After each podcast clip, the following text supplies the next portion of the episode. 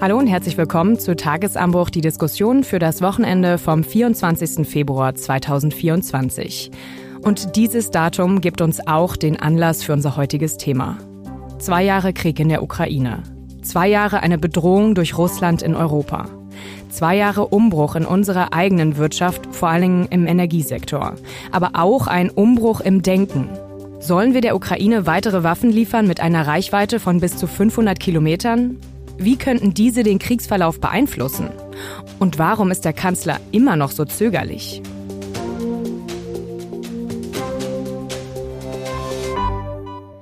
Ich bin Lisa Fritsch, moderiere dieses Format und um diese spannenden Fragen zu diskutieren, begrüße ich zum einen T-Online-Chefredakteur Florian Harms. Hallo, ich freue mich auf die Diskussion. Und zum anderen unseren leitenden Redakteur für Außenpolitik bei T-Online, Patrick Diekmann. Hallo in die Runde, schön wieder hier zu sein. Lass uns am Anfang erstmal auf die aktuelle Kriegslage schauen. Avdiivka bei Donetsk im Südosten des Landes hat die Ukraine verloren. Sie ist dort mit ihren Soldaten abgezogen. Welche Auswirkungen hat dieser Verlust denn jetzt auf den weiteren Kriegsverlauf? Gewinnt Russland jetzt die Oberhand? Es ist zum einen auf jeden Fall ein symbolischer Verlust. Adjevka, da war Zelensky noch an der Front und hat gesagt, man müsse diese Kleinstadt unbedingt halten. Doch jetzt ist es im Endeffekt der Ukraine nicht gelungen. Das bedeutet jetzt für den gesamten Frontverlauf im Endeffekt nicht so viel. Also wir haben jetzt keine größeren Durchbrüche an der Front gesehen. Allerdings ist es natürlich ein schwerer Schlag mit Blick auf die Zukunft. Weil in Adjevka haben wir gesehen, dass die Ukraine, um, die, um ihre Frontlinie zu verteidigen, nicht genug Munition hat, nicht genug Artilleriemunition vor allem. Und und ähm, das weckt natürlich neue Sorgen, dass in Zukunft Russland jetzt weitere Vorstöße gelingen könnten. Und wie gesagt, dass es dann zu einem Durchbruch kommt und zu größeren Geländegewinnen als jetzt im Südosten der Ukraine. Für den Kreml ist es ein großer Propagandaerfolg, der auch so ausgeschlachtet wird, jetzt anlässlich des zweiten Jahrestages. Das läuft in den Nachrichten in Russland hoch und runter. Putin brüstet sich damit. Es wird verschwiegen, unter welch großen Opfern dieser Sieg errungen worden ist. Zehntausende russische Soldaten sind wahrscheinlich dabei getötet worden. Und für uns hier im Westen, das kann man schon jetzt wahrnehmen, bedeutet das, dass es sich verändert hat, die Lage in der Ukraine. Es war schon so, bis vor einigen Wochen ist immer noch dieser ukrainischen Offensive im vergangenen Jahr nachgetrauert worden. Kommt da noch mal was? Greifen die noch mal an? Und jetzt ist doch sehr deutlich, gegenwärtig geht die Entwicklung eher in die entgegengesetzte Richtung, nämlich die Russen rücken, wenn auch langsam vor. Ja, und vor allen Dingen auch der Zeitpunkt dieses Erfolgs für Russland jetzt kurz vor der Wahl für Putin im März ist natürlich auch, spielt nur in seine Hände mit der Propaganda. Das war ja das Ziel. Ne? Also das war ja das Ziel vor der Wahl, noch einen, Erfolg auf dem Schlachtfeld zu erreichen, weil man darf, und das betont beispielsweise Bundeskanzler Scholz auch immer wieder, nicht vergessen, dass Putin sich in der Ukraine schon verrannt hat. Ne? Also er hat in, im letzten Jahr eigentlich keine militärischen Erfolge gehabt. Es gab Rückschläge für Russland und das ist jetzt nun, und wir sprechen bei Adjevka um eine Kleinstadt, die aus zur Hälfte, also es waren irgendwie über 20.000 Einwohner, meine ich, und der Südosten der Stadt bestand nur aus Datschen. Also das ist eigentlich ziemlich schrecklich. Ne? Da steht nichts mehr. Das ist einfach eine Mondlandschaft. Landschaft. Es waren Holzhäuser, die jetzt äh, kaputt gesprengt worden sind. Ne? Und äh, da sieht man, welche kleineren Erfolge mittlerweile groß gefeiert werden, weil sich an der Front nicht mehr so viel bewegt. Ja, weil Experten meinten ja auch, dass Adjevka strategisch wenig bedeutsam sei. Genau. Genau. Es geht da um den Propagandaerfolg, weil gerade sich an den Fronten nichts bewegt, wird jedes kleine, jede 100 Meter wird gefeiert von der jeweiligen Kriegspropaganda. Und das äh, sieht man jetzt, wie Florian gesagt hat, auf jeden Fall in Russland. Ja, aber du meintest auch, Patrick, dass Russland jetzt trotzdem noch weiter vorrücken kann. Ähm, diese Woche haben nach britischen Angaben russische Truppen ihre Angriffe nahe dem Dorf Robotine im Süden der Ukraine verstärkt. Andere Experten meinen auch, dass Kupiansk im Nordosten bei Kharkiv für den weiteren Kriegsverlauf entscheidend werden könnte. Wo seht ihr denn in den nächsten Monaten den Fokus? Also ich wäre immer vorsichtig mit entscheidend in diesem Krieg. Natürlich bei Kopjansk und bei Robertine im Süden waren zuletzt, das sind Regionen, wo die Ukraine bei ihrer letzten Offensive, obwohl sie nicht viel eingebracht hat an Raum, aber trotzdem Geländegewinne erzielt hat. Das heißt, das sind die neuralgischen Punkte, wo natürlich die ukrainischen Verteidigungen noch nicht so ausgebaut sind wie bei anderen Frontverläufen. Ne, deswegen ist es da am wahrscheinlichsten, dass Russland da erneut Gebiete zurückgewinnen kann. Aber Russland hat genau das gleiche Problem wie die Ukraine im vergangenen Jahr, dass sie gegen Verteidigungslinien laufen, die sehr stark vermint sind, wo es Verteidigungsanlagen gibt. Ne? Und da gibt, ne, also Russland schickt da immer Wellen vor, die haben Artillerievorteil beispielsweise momentan, aber es ist trotzdem sehr, sehr schwierig und es geht da um jede 100 Meter. Und abgesehen von diesen konkreten Punkten auf dem Schlachtfeld dürfen wir nicht vergessen, dass die Russen nach wie vor immer wieder mit Luftangriffen die ukrainische Zivilbevölkerung terrorisieren. Beispielsweise mit Drohnen, die aus Bestandteilen Irans oder Nordkoreas zusammengebaut worden sind oder auch in der russischen Eigenproduktion. Und wenn man sich allein noch mal die Zahlen ins Gedächtnis ruft, es sind seit Kriegsbeginn vor zwei Jahren wahrscheinlich um die 10.400 ukrainische Zivilisten ums Leben gekommen, wahrscheinlich an die 600 Kinder darunter. Es gibt etwa 20.000 Verletzte, 1.300 Kinder. Und es gibt bis zu acht Millionen ukrainische Flüchtlinge weltweit. Allein hier in Deutschland über eine Million. Das alles ist das Ergebnis von Putins brutalem Angriffskrieg. Und jetzt habe ich noch gar nicht darüber gesprochen, wie die schlimmen Zahlen unter den Truppenteilen liegen. Also äh, auch in der Ukraine geht es ja in die Zehntausende, wahrscheinlich über 100.000 tote Soldaten.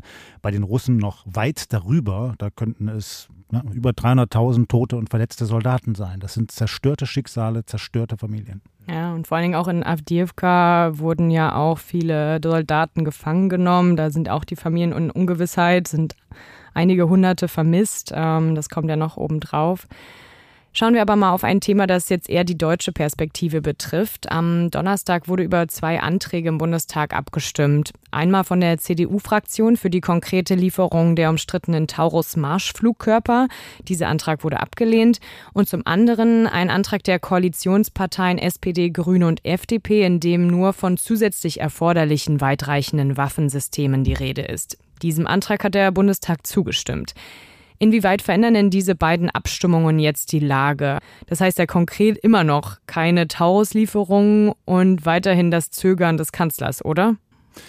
Lisa, ich glaube, wir müssen einmal klar machen, worüber wir hier reden, weil das Schlagwort Taurus ja jetzt überall in der Debatte wiedergegeben wird. Taurus ist ein Marschflugkörper, etwa fünf Meter lang, wiegt so etwa 1400 Kilogramm. Der hat ein eigenes Triebwerk, er hat ein eigenes Navigationssystem und kann eben sehr niedrig fliegen, somit auch unter dem Radar. Er kann vor allem auf sicherem Gelände abgeschossen werden. Also man begibt sich als Pilot, der so einen Marschflugkörper abfeuert, nicht in die Gefahr gegnerischen Beschusses. Und dann kann er, du hast es eingangs erwähnt, bis zu 500 Kilometer weit fliegen. Ein einziger Taurus-Marschflugkörper kostet etwa eine Million Euro. Das muss man sich auch klar machen. Die Bundeswehr besitzt so etwa 600 Stück davon. Wahrscheinlich sind so zwischen 100 und 200 direkt einsetzbar. Und in dieser Reichweite, in dem Radius von 500 Kilometern, wären, wenn die Ukraine diese Waffe besäße und sie würde sie aus dem Osten des Landes abfeuern, natürlich das Hauptquartier der russischen Marine in Sevastopol, Waffendepots auf der Krim, russische Militärlager, aber auch Städte in Russland wie Vadanjosch beispielsweise, beispielsweise nicht Moskau. Also der Kreml wäre zu weit. Und man kann bei diesen Waffen auch die Reichweite herunterprogrammieren auf beispielsweise 250 oder 300 Kilometer, so wie bei den anderen langreichenden Marschflugkörpern, wie etwa Storm Shadow oder Scalp, das sind die aus Großbritannien und Frankreich, die die Ukraine schon bekommen hat. Das muss man einfach zum Hintergrund wissen. Und wir können gerne lang und breit diskutieren, warum der Bundeskanzler so zögerlich ist. Man sollte sich aber diese Lage klar machen. Und man kann das, was man einmal geliefert hat, selbst wenn man Zusagen bekommt, natürlich nicht hundertprozentig kontrollieren. Also man kann von niemandem, erst recht nicht von einem Land, das massiv angegriffen wird, die hundertprozentige Kontrolle bekommen, dass eine Waffe nur in einer einen Art und Weise und nicht in einer anderen eingesetzt wird. Ja, aber zum Beispiel, wenn wir mal kurz bei dem Aspekt der Reichweite bleiben, da wurde ja immer wieder gesagt, ah, das ist technisch zu umfangreich, ähm, das jetzt runter zu ähm, stufen, also auf 250 Kilometer. Also das wäre keine Option jetzt in der Doch, das wäre eine Option, das ist nicht so aufwendig. Das wäre eine, laut Bundeswehrtechnikern eine Sache von einigen Wochen. Es ist nicht garantiert, dass man nicht sowas auch wieder hochprogrammieren kann. Und das kann einem niemand geben, diese Garantie. Und deshalb eben nochmal, so. wenn man so eine Waffe aus der Hand gibt, dann kann man sich darauf verlassen, dass sie nur in einer bestimmten Art und Weise eingesetzt wird. Also beispielsweise gegen russische Depots und Militärlager hinter der Front. Und man schießt das eben aus einer sicheren Reichweite ab, sodass damit ukrainische Piloten nicht gefährdet wären. Man hätte gleichwohl keine Garantie, dass nicht die Ukrainer so einen Taurus eben auch weit hinein ins russische Inland schießen, so wie sie es mit Drohnen auch schon gemacht haben. Und insofern haben die Kritiker jetzt schon recht, die dem Kanzler vorwerfen, warum zögert er der jetzt? ist doch nur eine weitere Waffe, mhm. die aber sehr effektiv ist, die den Ukrainern helfen kann. Das heißt, das verändert nicht die Natur unserer Unterstützung für die Ukraine, aber diese Waffe selber birgt eben ein großes Risiko, einfach weil sie so eine große Distanz zurücklegen kann. Also es ist grundsätzlich die Zögerlichkeit des Kanzlers wirklich in der Beschaffenheit der Waffe, die ihr seht. Also wirklich, weil, weil sie eben so weit reicht und das über die Interpretation von Verteidigung der Ukraine hinausgehen könnte. Also es gibt ja unterschiedliche Punkte. Ne? Also die Bund aus der Bundeswehr hört man, dass sie natürlich ihre Waffen selber behalten wollen ne? und dass die Probleme damit hätten, dann das ukrainische Personal zu schulen. Wie Florian gerade gesagt hat, ist es sehr ein kompliziertes Waffensystem und man rechnet damit, dass man deutsche Soldaten vielleicht in die Ukraine schicken müsste, die ukrainische Soldaten dann ausbilden, wie man sie benutzt. Das ist das eine. Ne? Natürlich sagt Kanzler Scholz, auch obwohl er sagt es nicht direkt und das ist vielleicht auch das Problem, dass er natürlich befürchtet, ähm, dass der Krieg noch weiter eskalieren könnte mit weiteren Angriffen auf Russland russisches Staatsterritorium. Ich glaube, es ist in erster Linie auch ein Kommunikationsproblem, weil Scholz sein Zögern nicht erklärt. Und das ist, was wir ihn auch tatsächlich immer vorwerfen. Ich kann, ne, also man, es gibt ja Argumente für beide Seiten und das ist, glaube ich, ganz wichtig. Es gibt auch Argumente zu sagen, okay, ähm, wir möchten vielleicht ein bisschen weiter in dem Fahrwasser der Amerikaner mitschwimmen, weil die müssen uns im Notfall verteidigen beispielsweise. Ne? Das ist ja auch ein äh, Punkt, weil die Amerikaner liefern auch keine weitreichenden Raketen. Ne? Aber die Art der Kommunikation, dass man einmal sagt, ich, Taurus jetzt gerade noch nicht, deswegen machen wir das. Das fehlt gerade so ein bisschen und das gibt den Kritikern des Kanzlers auch immer wieder ein bisschen Oberwasser. Ich stimme dir zu, Patrick, bei der Kritik an der Kommunikation der Bundesregierung und insbesondere des Kanzlers. Gleichwohl dürfen wir auch nicht vergessen, dass das, was ein Olaf Scholz sagt, natürlich auch in Moskau sehr genau gehört und gewichtet wird. Und dessen muss man sich als Bundeskanzler auch bewusst sein. Lisa, ich glaube weniger, dass äh, der Einsatz von deutschen Taurus-Marschflugkörpern dazu führen würde, dass wir Kriegspartei würden. Aber Putin ist unberechenbar. Das hat er gezeigt. Und ich sehe schon und ich höre auch aus dem Kanzleramt die Sorge, dass man eben diesen Krieg vielleicht fahrlässig eskalieren lässt. Und dass man dazu beiträgt, dass er wirklich außer Kontrolle gerät. Und dass dann eine schnelle Eskalation hin zu immer grausameren Waffen dazu führen kann, dass man irgendwann auch in Deutschland ein Sicherheitsproblem hat. Und das ist das Dilemma. Na, weil man nie weiß, wann für Putin jetzt eine Grenze erreicht. Das ist immer in irgendeiner Weise ein Spiel mit dem Feuer. Aber die Ukraine bräuchte mehr. Also ich würde jetzt weit davon, bin weit davon entfernt zu sagen, Taurus wäre die Waffe, die diesen Krieg entscheiden könnte oder maßgeblichen Unterschied machen könnte auf den Gefechtsfeldern. Ich würde sagen, wir müssen an anderen Punkten ansetzen, wo wir sagen, okay, beispielsweise bei der Artilleriemunition müssen wir mehr liefern, ne? müssen wir vor allem auch mehr produzieren. Und das sind Weichen, die wir jetzt stellen müssen. Taurus, das ist einfach nur eine Scheindebatte, die natürlich sehr viel Aufmerksamkeit Aufmerksamkeit auf sich zieht. Aber Florian hat gerade gesagt, wie viel wir von den Dingern haben. Na, man kann sich ja ausrechnen, wie viel wir abgeben würden ungefähr an die Ukraine und was das für einen Unterschied dann tatsächlich macht. Selbst wenn dann mal ein russisches Munitionsdepot oder eine Kommandozentrale getroffen wird. Na, es geht jetzt darum, Weichen zu stellen. Wir haben am Anfang über die Lage in der Tiefka gesprochen, ähm, wie wir die Ukraine längerfristig unterstützen können. Und das schaffen wir nicht mit Taurus. Da brauchen wir erstmal das, was wir jetzt liefern, müssen wir mehr produzieren. Ne? Weil da hakt es ja gerade. Wenn ukrainische Soldaten im Schützengraben Graben liegen und sagen, wenn die Russen zehnmal schießen, können wir einmal zurückschießen, weil wir keine Munition mehr haben. Dann ist das das Problem, was wir gerade angehen müssen. Und dass der Bundestag über Taurus diskutiert, klar, das ist in Deutschland eine wichtige Debatte. Ne, das wäre vielleicht auch ein neues Waffensystem, aber es ist jetzt gerade in diesem Augenblick, glaube ich, einfach nicht das Entscheidende. Ja, Patrick, und dieses Problem, das wird ja jetzt in den kommenden Monaten immer gravierender. Die europäischen Staaten, auch Deutschland, fahren gerade die Produktion von Munition hoch. Wir haben gerade den Bundeskanzler gesehen, wie er ein Werk eingeweiht hat, was gerade gebaut werden soll in Niedersachsen. Dort wird eben jene NATO-Standard-Artilleriemunition hergestellt. Bis das alles fertig ist und bis aus den anderen EU-Ländern mehr Munition für die Ukraine kommt, wird sicherlich das Jahr zu Ende gehen. Was passiert bis dahin? Die Amerikaner liefern Stand jetzt nicht. Die Ukrainer haben zu wenig Munition. Das heißt schlicht und einfach, im Frühling und im Sommer und im Herbst kann es in der Ukraine wirklich spitz auf Kopf stehen. Und es kann sein, dass es an einigen Frontabschnitten massive Rückschläge für die Ukraine gibt. Ja, das halte ich mal so fest. Also ich finde es interessant, dass ihr meint, ähm, dass Taurus doch gar nicht so einen großen Einfluss auch auf den Kriegsverlauf haben könnte. Ähm, auch deine Formulierung Scheindebatte ähm, bleibt bei mir hängen. Und trotzdem nochmal kurz die Nachfrage, weil wir auch solche Hörermails bekommen und wenn man sich auch die Umfragen anschaut, dominiert auch diese Meinung, dass wir eigentlich schon genug liefern. Also laut einer Umfrage des Meinungsforschungsinstituts YouGov von vor wenigen Wochen finden 39 Prozent der Deutschen, dass der Umfang der deutschen Militärhilfe an die Ukraine zu groß ist. 26 Prozent halten das jetzige Maß dagegen für genau richtig. Und darauf bezogen sagte Bundeskanzler Scholz auch am vergangenen Wochenende bei der Münchner Sicherheitskonferenz.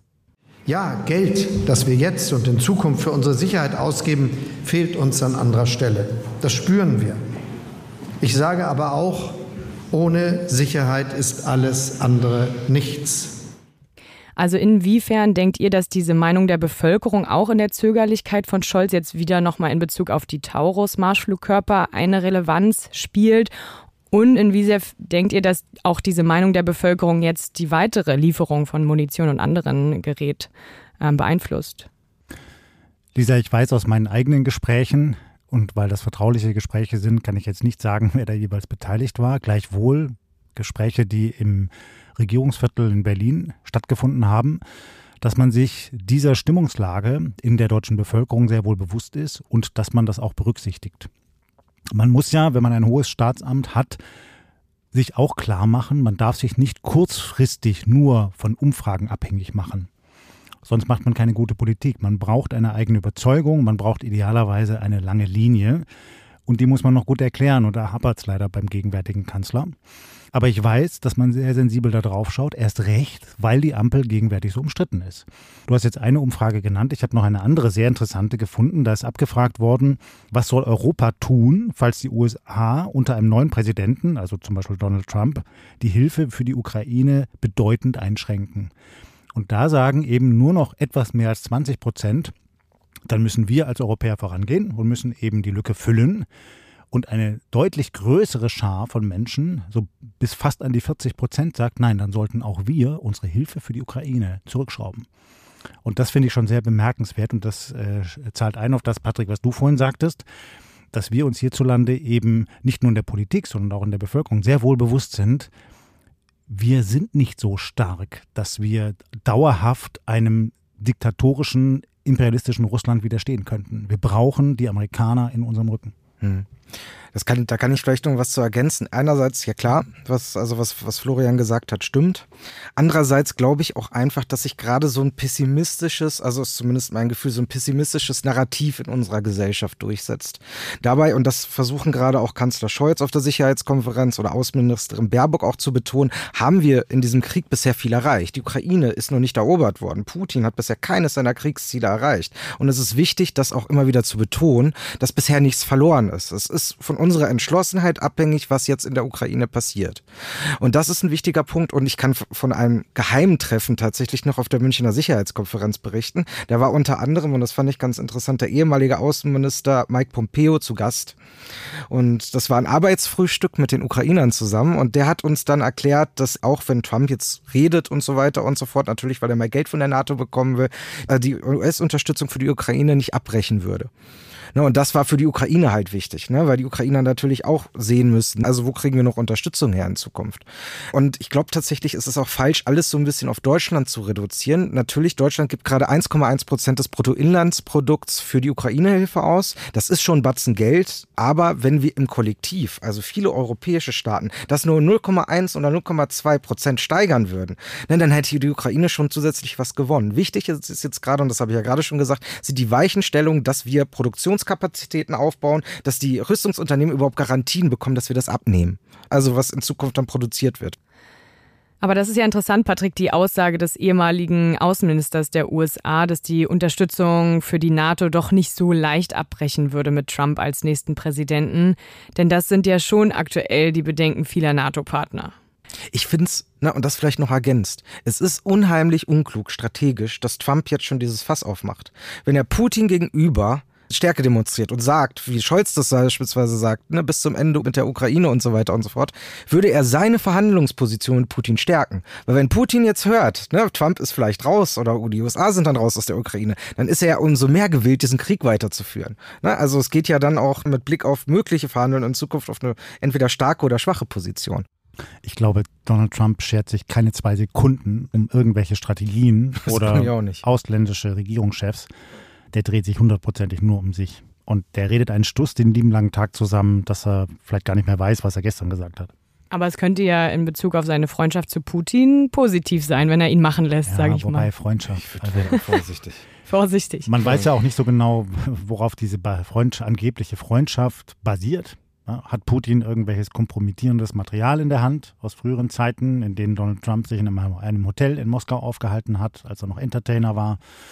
Will man aber auch gar nicht so genau wissen. Wenn man amerikanischer Präsident ist, dann muss man sich verantwortungsbewusst verhalten. Und das tut dieser Donald Trump natürlich überhaupt nicht. Aber trotzdem ist seine Aussage schon immer noch sehr präsent. Und ich glaube, die Angst in Deutschland davor auch. Also Ja, und die ist gewachsen jetzt. Darüber Ja. haben wir ja auch in unserem anderen Podcast, ähm, das America Update, gesprochen, dass viele deutsche Politiker und Sicherheitsexperten jetzt wirklich aufgeschreckt sind, nachdem Donald Trump damit gedroht hat, die Unterstützung Amerikas für die NATO-Partner aufzukündigen und dass jetzt hektisch nach alternativen Wegen gesucht wird. Also nicht nur, wie kann man sich selber stärker aufstellen und was würde man denn tun, gesetzt den Fall, es käme dazu, sondern auch, wie kann man jetzt mehr Drähte legen in dieses Lager von Donald Trump? Kann man da vielleicht mit den Leuten ins Gespräch kommen, dass man mal anfängt, sich darauf vorzubereiten, dass man dann einen Draht hat, wenn die wirklich ans Ruder gelangen? Hm. Aber könnte da Deutschland denn jetzt in der aktuellen Lage noch mehr machen und auch in Bezug vielleicht auf diese Abstimmung im US-Senat, dass man da noch mehr diplomatische ähm, Mittel anwendet? Ich glaube, Deutschland kann nicht die amerikanische Politik und erst recht nicht den Wahlausgang beeinflussen. Aber was es tun kann, ist eben Drähte aufzubauen, möglichst stabile Drähte. Und deshalb ist auch so eine Einrichtung wie die Sicherheitskonferenz in München so wichtig. Da kommt man halt auf engstem Raum zusammen. Patrick, du warst dabei, du kannst das besser berichten und steht auf dem Flur, lernt einander kennen und sagt dann, ach, Sie sind doch der ehemalige Außenminister gewesen und wollen Sie es nicht wieder werden und so. Was halten Sie denn davon, was da jetzt passiert in der Ukraine? Und wir haben folgende Ideen. Ganz, ganz wichtige Foren, die es auch perspektivisch verstärkt braucht jetzt. Ich kann dazu sagen, ne, also wir haben auch auf, auf den besagten Fluren in München ähm, mit republikanischen Abgeordneten gesprochen und niemand hat gesagt, man lässt die NATO jetzt fallen. Natürlich nicht in dem, in dem Kontext. Ne? Man hat eher gesagt, wir haben natürlich andere innenpolitische Prioritäten und das ist gerade das Thema Migration. Und auf die Frage dann, was das jetzt mit der Ukraine zu tun habe, dann hatte man natürlich keine Antwort mehr, weil diese Argumentation von Trump, wie Florian gerade schon gesagt hat, absolut keinen Sinn macht. Aber das ist wiederum auch das Gefährliche, weil Trump nicht planbar ist. Also man ist jetzt auch ein bisschen später drin zu sagen, jetzt müssen wir quasi souveräner werden in Verteidigungsfragen. Das hätte man schon früher machen können. Es geht gar nicht jetzt darum, Einfluss auf die USA einzunehmen. Man will keinen Einfluss auf die Wahl. Das halte ich auch für gefährlich, ne? das aus europäischer Perspektive zu machen, weil egal wer dann im Weißen Haus sitzt, man muss am Ende irgendwie mit dem, zumindest so mit, auf einer Minimalebene zusammenarbeiten. Aber man müsste jetzt die Drähte zu den europäischen Partnern stärken. Und das ist gerade verloren gegangen, also nicht verloren gegangen, zumindest geschwächt worden in den letzten zwei, drei Jahren. Ne, da muss wieder mehr gemacht werden. Ne, dass wir jetzt als Deutschland, wir gehen jetzt in einigen Fragen voran, ne, also beispielsweise Sicherheitsabkommen mit der Ukraine, was geschlossen wurde, aber es da gesagt wird, okay, wir rüsten jetzt auch ein bisschen mehr auf, ne, geht diesen Weg mit uns mit und steigert vielleicht euren Anteil auch um 0,2 Prozent, dann wird der Ukraine schon mal geholfen. Und davon abgesehen, was uns die vergangenen Wochen gezeigt haben, beispielsweise der Ausgang der Schlacht in Avdivka, aber auch jetzt die Erinnerung an den zweiten Jahrestag dieses fürchterlichen russischen Angriffskriegs, ist doch, dass wir diese schlimme Entwicklung sehr ernst nehmen müssen. Wir müssen uns hier auch in Deutschland jeden Tag damit beschäftigen. Und wir haben einfach in den vergangenen Monaten gesehen, dass der ganze Ukraine-Krieg in den Nachrichten, im Gespräch der Gesellschaft ein bisschen in den Hintergrund gerückt ist. Andere Themen wurden wichtiger. Und das kann ja auch mal sein. Themen haben ihre Konjunktur. Aber dieser Krieg und seine Folgen sind einfach so fürchterlich und haben so weitreichende Auswirkungen, dass wir uns wirklich jeden Tag damit beschäftigen müssen. Nicht nur in der Politik, nicht nur in den Medien, sondern auch als ganze Gesellschaft. Ja, ich glaube, das ist ein ganz gutes Schlusswort, dass wir jetzt zum zweiten Jahrestag des russischen Angriffs auf die Ukraine uns regelmäßig damit beschäftigen sollten, denn es betrifft eben auch uns. Und damit hoffe ich, dass wir Ihnen, liebe Hörerinnen und Hörer, mit unserer Diskussion interessante Denkanstöße geben konnten. Und wenn Sie noch eine Frage oder Anmerkung zu dem Thema haben, können Sie uns wie immer gerne schreiben an podcasts.t-online.de, Podcast mit Mehrzahl S. Und vergessen Sie auch nicht, den Tagesanbruch-Podcast zu abonnieren und uns auch gerne eine Bewertung zu hinterlassen.